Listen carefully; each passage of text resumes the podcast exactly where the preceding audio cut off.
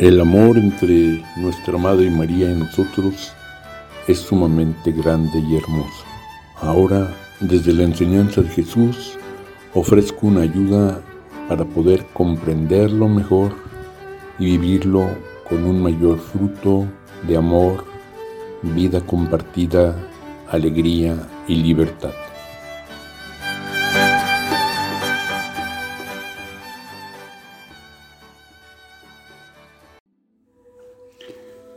Estamos celebrando nuevamente el nacimiento de Jesús, el amor de Dios que se hace persona humana para reconstruir la hermandad entre personas y pueblos, destruida por los egoísmos, los odios, pleitos e injusticia de todo tipo. A Dios lo llamamos también Todopoderoso, pero al enviarnos a su Salvador, nos deja claro que su poder fundamentalmente es el poder del amor, no de las riquezas ni de las armas o algún tipo de violencia o imposición forzada.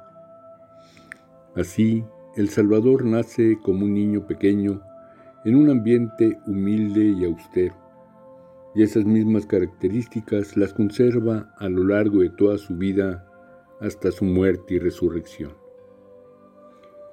y muy unida a Jesús Mesías está su Madre María, que es también Madre nuestra. Unidos Jesús y María en un mismo amor. Entre ellos hay una colaboración profunda para reconstruir la hermandad humana. Juan Bautista, el precursor, desempeña una función importante sin empeñar al Salvador. Con mayor razón, el amor de María nos conduce al de Jesús y colabora como madre, según vimos en las reflexiones anteriores, para restaurar los daños que la soberbia, el egoísmo y la ambición causan entre familias y pueblos. Es cierto que muchos fieles devotos de María no conocen suficientemente a Jesús, su persona y sus enseñanzas de palabra y acción. Hemos de conocerlas mejor y compartirlas por diversos medios con quienes nos rodean, y con ello ayudar a que el amor fraterno crezca más y más en todos los ámbitos. En la fiesta de hoy vemos cómo María, tras haber llevado a su nene en su vientre durante nueve meses y después de peregrinar de Nazaret a Belén en un burrito, al nacer nos entrega su hijito con generosidad humilde, envuelto en pañales y recostado en un pesebre. No lo esconde ni se antepone, sino que nos lo comparte, representados en los pastores que con fe y alegría corren a encontrarlo, invitados por el ángel.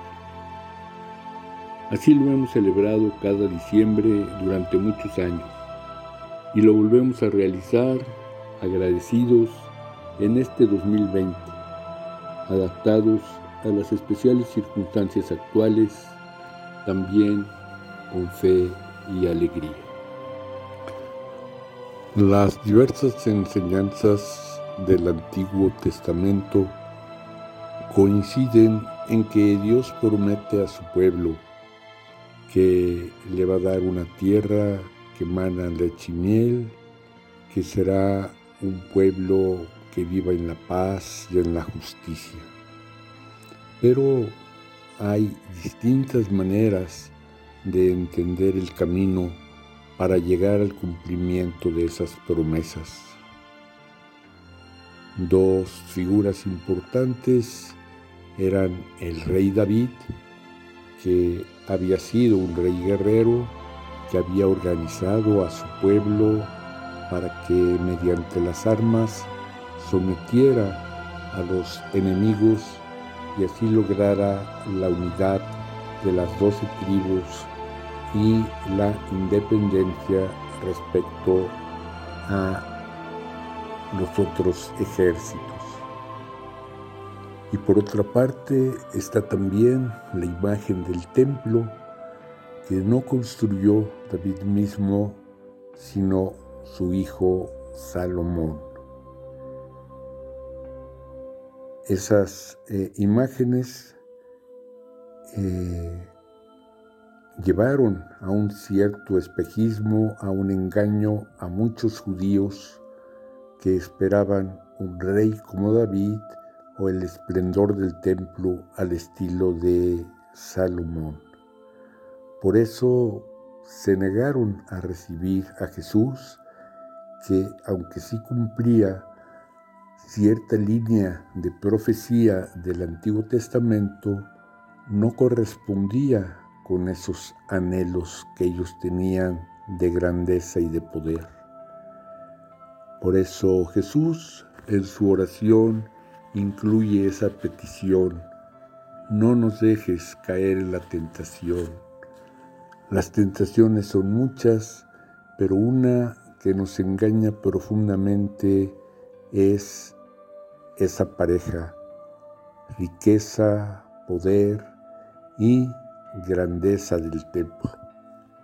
Nuestra Madre María sí creyó en su Hijo Jesús, en la manera como realizó este cumplimiento de la promesa de Dios y junto con María, pues otros poquitos judíos, los apóstoles, los discípulos, algunas comunidades.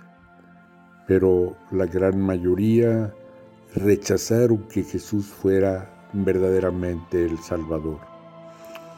Pero esa tentación en la que cayeron los judíos, por la cual rechazaron a Jesús, se presenta después dentro también de la iglesia, que aunque utilizamos el nombre de Jesús, pero a veces queremos recurrir a los medios que Él rechazó. En algún tiempo se realizaron las cruzadas, la guerra para ir a recuperar los lugares sagrados. Los españoles, supuestamente cristianos, sometieron a los pueblos originarios de América no tanto por la predicación, sino por la fuerza de las armas y de las riquezas. Y más recientemente en México también se recurrió a la guerra cristera para defender los derechos de la iglesia. Y la tentación del templo también se ha hecho presente a lo largo de la historia de la iglesia, construyendo también basílicas sumamente grandes que pueden ayudar para que se realice la misión, pero que si se pone allí el centro y se olvida toda la enorme tarea de reconstruir la fraternidad en el amor, la justicia y el servicio, pues son una tentación que en la práctica hacen que no creamos de, de veras en la enseñanza de Jesús, que nos quedemos a medio camino o peor aún, que seamos contradictorios con la verdadera enseñanza de Jesús. Y volviendo a la Navidad, repito, no fue una casualidad que Jesús naciera de esa manera tan pobre que el lugar donde llegara fuera un establo y que su cuna no fuera un trono, sino simplemente un pesebre. Todo eso es señal de lo que señalaba hace un momento. Lo fundamental en la enseñanza de Jesús es el amor y el amor verdadero está muy relacionado con la pobreza, la austeridad y la humildad. Así lo vivieron Jesús y sus papás, María y José, no nada más en el momento del nacimiento, sino de alguna manera a lo largo de toda su vida, tanto la vida privada como la vida pública. La actual pandemia, al celebrar el nacimiento de Jesús en medio de esta pandemia, recordando que lo fundamental es el amor que tiene mucho de mutua ayuda, de compartir, de servicio, de humildad, de solidaridad, de misericordia y de justicia. Al vivir todo eso en este ambiente de austeridad, tenemos una oportunidad grande para volver a lo fundamental de la enseñanza de Jesús junto con nuestra Madre María. Confirmar todo lo bueno que estamos ya viviendo en la diversidad de nuestras tradiciones cristianas y corregir aquello en lo cual, por distintas circunstancias y pensamientos, nos hemos dejado desviar de lo que Jesús verdaderamente nos enseñó desde su mismo nacimiento y a lo largo de toda su vida, con sus palabras y su estilo mismo de vivir. En todo ello, acompañado por María, desde su nacimiento, allá en el establo, el pesebre de Belén, a lo largo de toda su vida sencilla y trabajadora en Nazaret, en la vida pública, donde Jesús no tenía dónde reclinar su cabeza, el enfrentamiento contra la injusticia en la cruz y luego después el triunfo de su resurrección. Que el Espíritu que hizo fecundo el vientre de María nos ayude a comprender y vivir la verdadera enseñanza de Jesús que renace para nosotros. Madre de los pobres, los humildes y sencillos, de los tristes y los niños que confían siempre en Dios. Tú que has vivido el dolor y la pobreza, Tú que has sufrido en la noche sin hogar, tú que eres madre de los pobres y olvidados, eres el consuelo del que reza en su llorar.